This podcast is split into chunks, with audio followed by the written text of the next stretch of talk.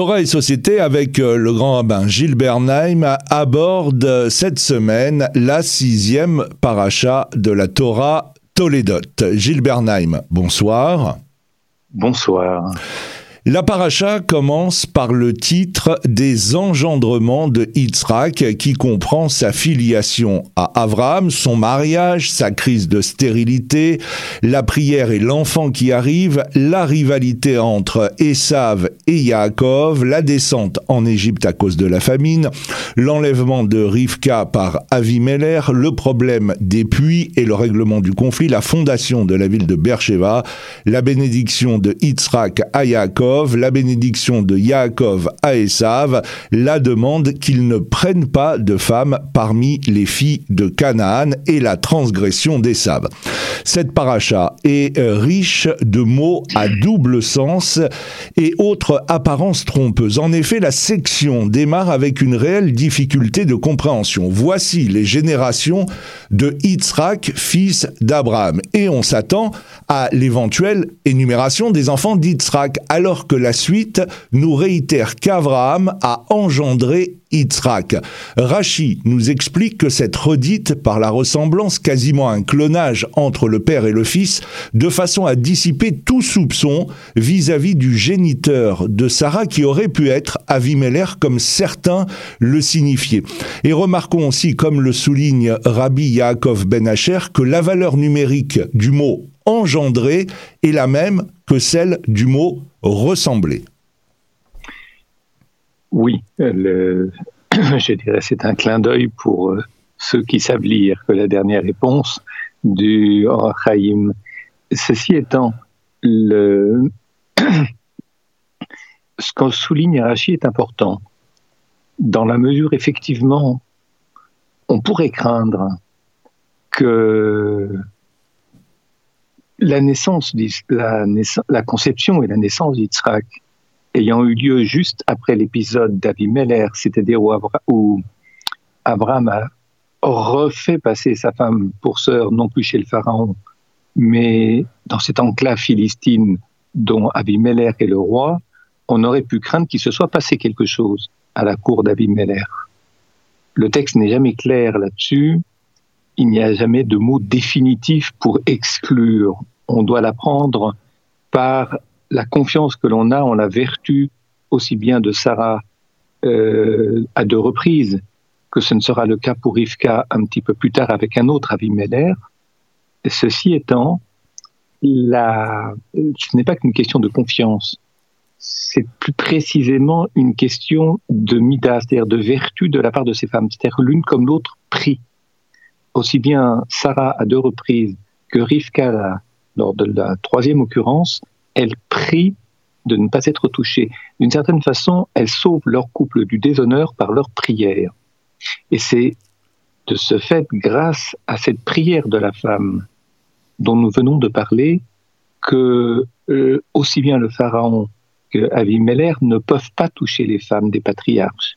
Ils sont handicapés, ils sont atteints d'une plaie d'une maladie qui les rend ou d'une impuissance qui ne permet pas de passer à l'acte. Maintenant, pour exclure ou pour, je dirais, pour faire l'économie de ce soupçon comme quoi il y aurait eu adultère, le texte s'exprime, comme le dit Rachi, de sorte que l'on ne puisse plus considérer cette hypothèse comme possible, et donc une structure de langage qui rapproche ou qui identifie le père au fils et le fils au père, de sorte que le lien, le lien généalogique, soit absolu et soit convaincant. J'ajouterai une dernière chose, c'est que Toldot, ce n'est pas qu'un engendrement.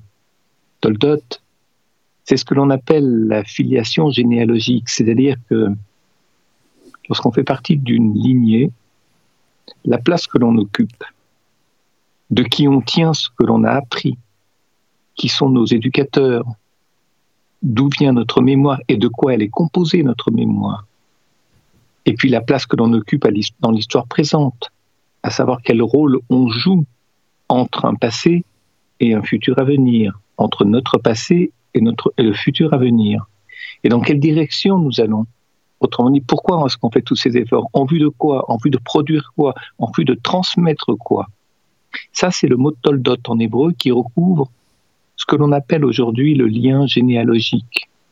Et c'est un sujet qui a d'autant plus d'importance sans nous attarder sur ce hors paracha que beaucoup de conceptions aujourd'hui, du fait des progrès techniques en biomédecine notamment, tendent à concevoir des enfants qui n'ont pas de père ou qui ne savent pas exactement qui est leur mère.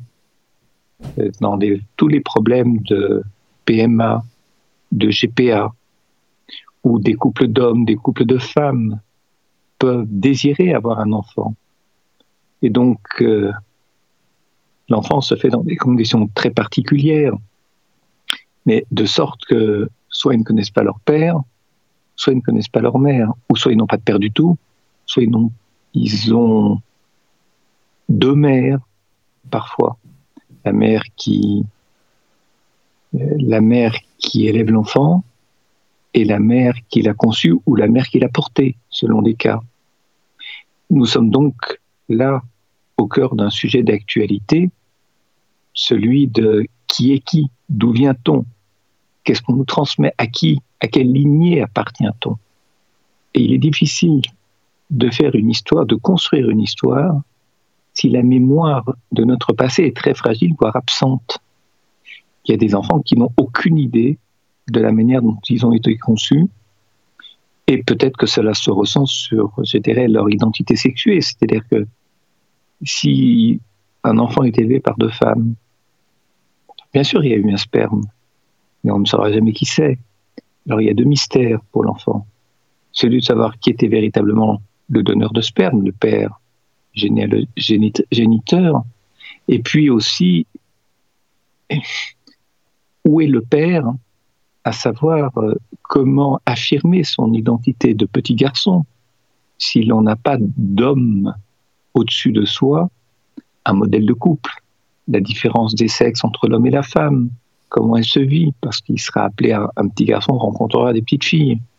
Il manque de support, il manque d'exemples, il manque, je dirais, de, de situations, de ressources dans lesquelles il peut puiser pour affirmer son identité sexuelle. C'est très compliqué. Et chaque fois en hébreu que l'on utilise le mot toldot, c'est pour recouvrir tout ça. Nous avons des racines, nous avons des ressources, nous avons un passé, nous avons une mémoire, nous avons une place dans une histoire qui se situe au milieu de celle d'autres et entre un passé que l'on n'a pas toujours connu et un futur qui reste à construire. Et puis nous avons des projets pour l'avenir, des choses que l'on veut transmettre, à savoir préparer son avenir et préparer l'avenir de nos enfants et de nos petits-enfants si on a la chance d'en avoir. Alors, toujours dans cette idée-là, euh, Yitzhak implora l'Éternel au sujet de sa femme parce qu'elle était stérile. Dieu accueillit sa prière et Rivka, sa femme, devint enceinte. Dans le traité euh, Yebamot, euh, plusieurs grands commentateurs font la euh, démonstration suivante. Yitzhak était stérile, comme il est dit, Yitzhak implora l'Éternel au sujet de sa femme. Nous devons prendre garde car dans ce verset de la Torah, il n'est pas dit au sujet de sa femme, mais en présence de sa femme. Et les sages de la Torah en tirent la conclusion que tous les deux étaient stériles. C'est étrange, cette stérilité générationnelle. Oui, c'est d'autant plus étrange que la stérilité, on la trouve à chaque génération de patriarches et de matriarches. Elles ne sont pas d'une même ordre. Il y a la stérilité dans le couple Abraham-Sarah. Il faut quand même remarquer une chose, c'est que cette stérilité prend fin à partir du moment, un, où Abraham change de nom, deux, où il se circoncis. La stérilité de, dans le couple. Alors, dans le texte de dans le couple Abraham Sarai, pour reprendre les noms qui furent les leurs dans la première moitié de leur histoire, ce qui est particulier, c'est que on ne dit pas exactement que Sarah était stérile. Elle était akara, valade. C'est-à-dire qu'elle est akara voulant dire elle est stérile, elle ne peut pas avoir d'enfant, et il n'y avait pas de potentialité d'enfant. il y a une sorte de répétition qui n'en est pas une. C'est-à-dire qu'en fait, elle n'a pas d'enfant, mais peut-être qu'il y a une raison à cela. Peut-être y a-t-il une raison à cela. Il, y a une potentialité qui ne naît pas du verbe naître dans la personnalité de Sarah et dans, je dirais, de par la place qu'elle occupe dans son couple avec Avram. Il y aurait comme un repositionnement des partenaires du couple qui est à faire. Dans la condition première qui fut la leur, à la fin de Parashat Noir et au tout début de l'Erra, le couple est mal structuré. Je dirais que les sujets sont mal positionnés dans leur relation. Et petit à petit, et au travers d'épreuves ô combien difficiles et parfois douloureuses, ils apprennent l'un et l'autre à se repositionner différemment. Je donne un exemple. Vous avez par exemple des femmes qui ont eu euh, une première histoire. Euh, ça n'a rien à voir avec le texte biblique, mais c'est un exemple pour illustrer mon propos. Qui ont eu une première histoire avec un homme et elles ont rompu. Et de fait, dans... ensuite, elles construisent une deuxième histoire affective mais là, n'arrive plus à avoir d'enfants. C'est assez particulier parce que certains pensent, certaines personnes pensent que si le lien avec la première personne n'est pas entièrement coupé, et il faut faire attention parce que c'est pas parce qu'une femme désire rompre, comme on pourrait le dire à l'envers, un homme désire rompre, qu'il n'y a plus de relation entre deux personnes. On peut vouloir rompre une relation pour des raisons objectives, parce qu'il y a des traits de caractère ou des modes de comportement ou autre chose qui sont négatifs, qui rebutent et qui font que l'un ou l'autre veut mettre fin, un terme à cette relation, parce que trop c'est trop. Mais on peut rester amoureux de quelqu'un avec lequel on ne veut pas vivre, ou avec lequel on ne veut plus vivre, pour d'autres raisons. Je n'ai pas à les évoquer ici. Il peut y avoir des raisons au milieu de raisons objectives et négatives mais il peut y avoir des motifs qui, eux, restent favorables à l'union. Pourtant, il n'en est plus question parce que c'est trop grave. Ce qui ne va pas être trop important est trop grave. Le problème, c'est que lorsqu'un lien n'est pas coupé avec le passé, il est difficile de s'investir complètement dans une relation pour préparer un futur. Et ce que j'appelle préparer un futur, c'est vouloir avoir un enfant. On peut vouloir avoir un enfant, mais du fait qu'une partie je dirais, d'une partie de la conscience, ou qu'il y ait une part de mémoire des faits anciens qui subsiste, ça crée comme un blocage, ça crée comme une frontière, parce qu'on ne peut pas aimer deux personnes à la fois. Hmm. Et souvent, les gens n'ont pas conscience qu'ils continuent à aimer une personne ancienne, avec laquelle ils ont eu anciennement une relation, et de fait, ils ne comprennent pas pourquoi ils ne peuvent pas avoir d'enfants. Et en même temps, la médecine ne comprend pas les raisons pour lesquelles cette femme ne peut pas avoir d'enfant. Elle ne semble pas stérile et pourtant elle n'a pas d'enfant. Voilà une illustration que je voulais donner dans la mesure où il faut attendre des changements de nom. Et lorsque pour Sarah et Abraham, il y a ce changement de nom, il y a une modification majeure parce que celui qui donne le nom le prononce. Par exemple, il dit, Dieu dit à Abraham, tu changes de nom. Bon, ça c'est pour une autre raison. Mais tu changeras le nom de ta femme aussi. Il aurait pu dire directement à Sarai. Tu ne t'appelleras plus Sarai, mais Sarah. Il demande à Abraham de ne plus nommer sa femme Sarai, mais de la nommer Sarah. Parce que Sarai, c'est le nom que le père idolâtre de Sarai avait donné à celle-ci. Et peut-être qu'Abraham répète un nom idolâtre sans s'en rendre compte. Il reprend le nom que le père avait donné. D'autant que ce nom Sarai, princesse de moi, princesse de celui qui l'a nommé. Donc elle est la princesse d'un homme idolâtre. Et d'une certaine façon, il répète quelque chose qui n'a plus lieu d'être dit puisqu'elle est une princesse en tant que telle. C'est pas tellement parce que ses parents l'ont nommée de la sorte. C'est parce qu'elle est véritablement une princesse, indépendamment de ses parents et indépendamment de son mari. Elle est princesse. Reconnaître le statut de princesse, reconnaître une autonomie à la femme, reconnaître sa sa véritable identité telle qu'elle est maintenant en couple, euh, peut modifier la nature de la relation entre le mari et la femme et faire qu'à ce moment-là, ils sont plus libres de préparer un avenir sans que le présent et l'avenir de ce fait ne soient en quelque sorte plombés par des faits anciens ou par des relations qui n'étaient pas justes, mais les relations anciennes avec les parents idolâtres. Voilà l'exemple que je voulais donner pour ce qui concerne Abraham et Sarah. Alors évidemment, il faudrait réfléchir pour Rivka et pour Yitzhak, mais je préférais donner un exemple, le premier exemple, pour signifier que tout ne relève pas de la stérilité absolue, comme on dirait en médecine aujourd'hui. Il y a quelque chose qui relève de la psyché là-dedans. Il en est de même pour Rivka. C'est moins le cas pour Rachel parce que les commentaires disent que, la plupart des commentaires disent que la femme qui était véritablement stérile et où la donnée psychique n'avait pas une réelle importance, c'est Rachel. Rachel ne pouvait pas avoir d'enfant.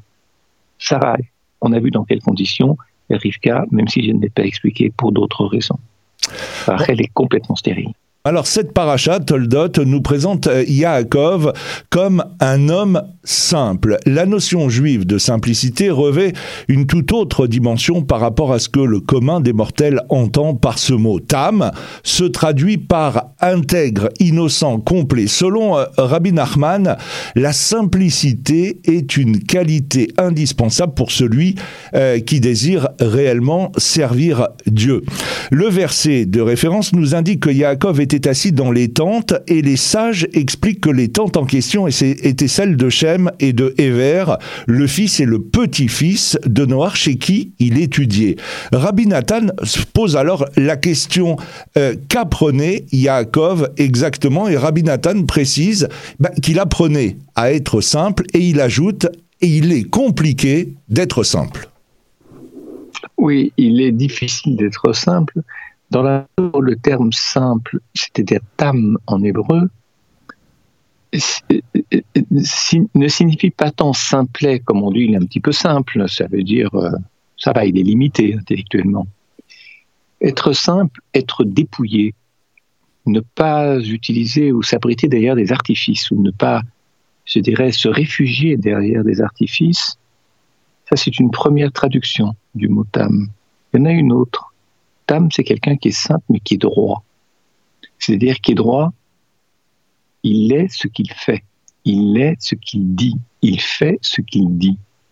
Mais ce n'est pas simplement pour se faire plaisir à lui-même ou pour s'enorgueillir d'avoir fait de bonnes actions. Il y a une autre raison. Il répond à l'exacte mesure des besoins de l'autre. Il parle et il fait les choses à la mesure de ce dont l'autre a besoin. Il est donc extrêmement attentionné, je dirais qu'il est extrêmement attentif et extrêmement vigilant à observer autour de lui ou à écouter autour de lui ce que sont les besoins des humains et tente d'y répondre au plus près de ce que l'autre, ce dont l'autre a besoin. Alors, c'est vrai que Jacob, il est âme.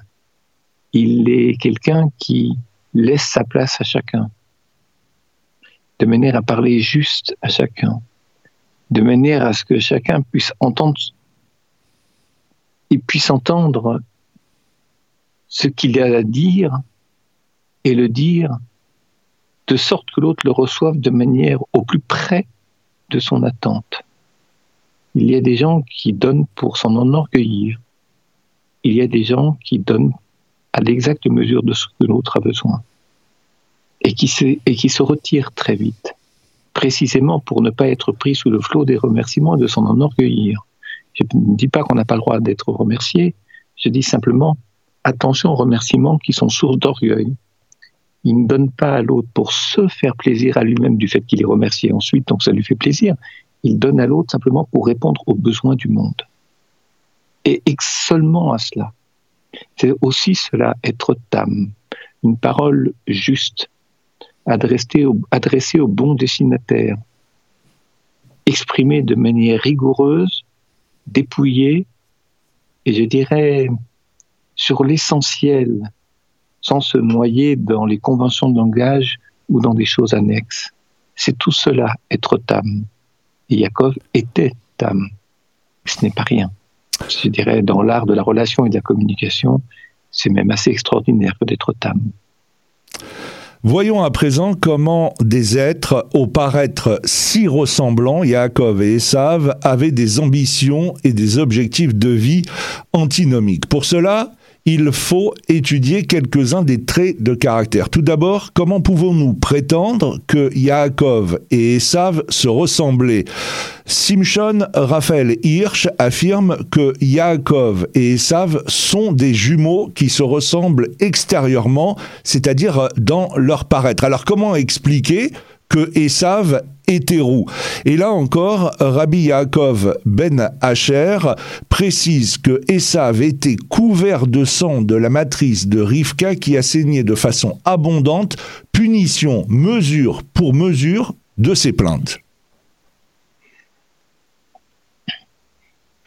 J'allais dire possible. Quand je dis possible, ce n'est pas une forme, une marque d'hétérodoxie de ma part ou, ou d'incroyance. C'est je dirais, c'est, ce sont des choses qui n'arrivent que j'ai des personnages d'exception. C'est pour ça que je dis possible parce que euh, nous n'avons pas la, hauteur morale pour que le corps dise l'intériorité et que, le corps, je dirais, extériorise ce qui est à l'intérieur. Manifestement, chez Rivka, chez Yaakov, c'est ainsi. Quand je dis extériorise, c'est-à-dire que la vie psychique est mise en, je dirais, en image, en, sous forme physique, de sorte que l'on comprenne d'emblée qui est le personnage, ce qu'il vit, ce qu'il ressent. Et que le sang se retrouve chez le fils, c'est un enseignement assez extraordinaire. C'est-à-dire que l'accouchement, c'est pas simplement la femme qui se plaint parce qu'elle a mal c'est la femme qui a exprimé des plaintes et je dirais la mémoire de ses prières, la mémoire de ses paroles, la mémoire de, je son attitude devant l'accouchement à venir est, tout entier, est tout entier tracé dans la représentation physique de l'enfant qui est le produit de cette sexualité et le produit de l'accouchement. Ça, c'est une chose. Maintenant, cette ressemblance entre Jacob et Yosef me donne à penser, je suis en cela l'enseignant de Rabbi Tzadok Cohen de Lublin, que ces deux personnages qui se ressemblent ne se ressemblent pas nécessairement physiquement, nonobstant la couleur des cheveux et de la peau. Et je pense qu'il y a autre chose. En fait, ils sont beaucoup plus proches qu'on ne les imagine à partir du moment où il y a un bon et un méchant, on a tendance à dissocier complètement les frères. Caïn et Abel, Srak Ishmael, Yaakov et Yosef, et Yaakov et Esav, Yosef et ses frères. Mais en même temps, il ne faut pas oublier que la réussite de la famille de Yitzhak, de, de, de Yitzhak avec Rivka, dépend de la capacité de Jacob et de Esav à travailler ensemble. Et quand je dis travailler ensemble, c'est-à-dire avoir un projet commun. Manifestement, ça n'en prend pas le chemin. Mais ce n'est pas parce qu'ils ne voulaient pas. Ce n'est pas parce que c'est pas parce que euh, Esav ne voulait pas. Et ça a des qualités. Yaakov a des qualités. Et il faut qu'elles soient elles sont complémentaires. L'un ne peut pas fonctionner sans l'autre. Lorsqu'on dit qu'au moment de sa naissance, Yaakov tenait le talon de son frère, ça veut dire que si il lâche ce talon, lui-même ne sert plus à rien. Et ils savent non plus. Chacun part aux extrêmes, L'un qui est un homme intellectuel, un homme d'esprit, un homme d'études, un homme de prière, et l'autre qui est un chasseur de gros bétail, c'est-à-dire quelqu'un qui, a des projets qui durent longtemps, qui doivent être localisés dans certaines régions, etc. Donc il n'est plus présent à la maison familiale et il ne joue plus que le rôle de chasseur.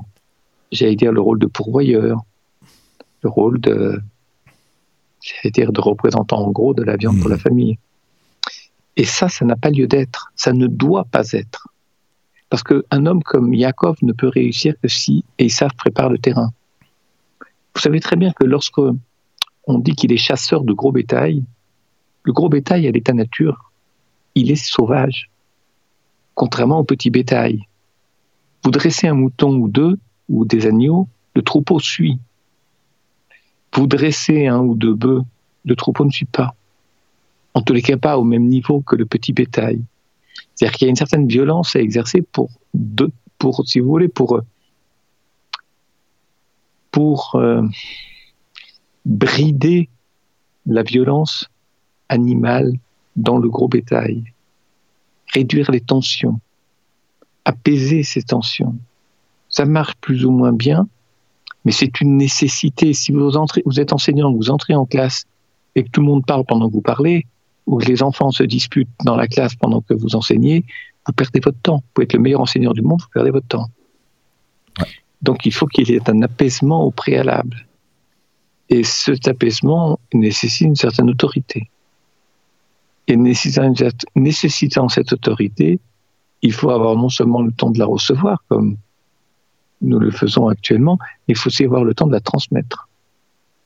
Et Jacob et Sab, ensemble, peuvent produire des grandes choses. Mm. Caïn et Abel peuvent, et Abel peuvent produire des grandes choses ensemble. Isaac et Ismaël aussi peuvent produire des grandes choses ensemble, à condition que ce soit ensemble. C'est-à-dire que le mauvais côté de l'un et les insuffisances de l'autre soient résorbés. Je dis pas annulés, mais disons effacés pour un temps, de manière à mettre les deux énergies ensemble et produire un exemple qui peut être un modèle et qui peut-être peut préparer l'avenue du Messie. Il y aurait encore beaucoup de choses à dire sur euh, cette paracha euh, Toldot, mais le temps euh, qui nous est imparti touche à sa fin. Gilles Bernheim, merci. On se donne rendez-vous la semaine prochaine pour un nouveau numéro de Torah et Société. Bonsoir. Bonsoir.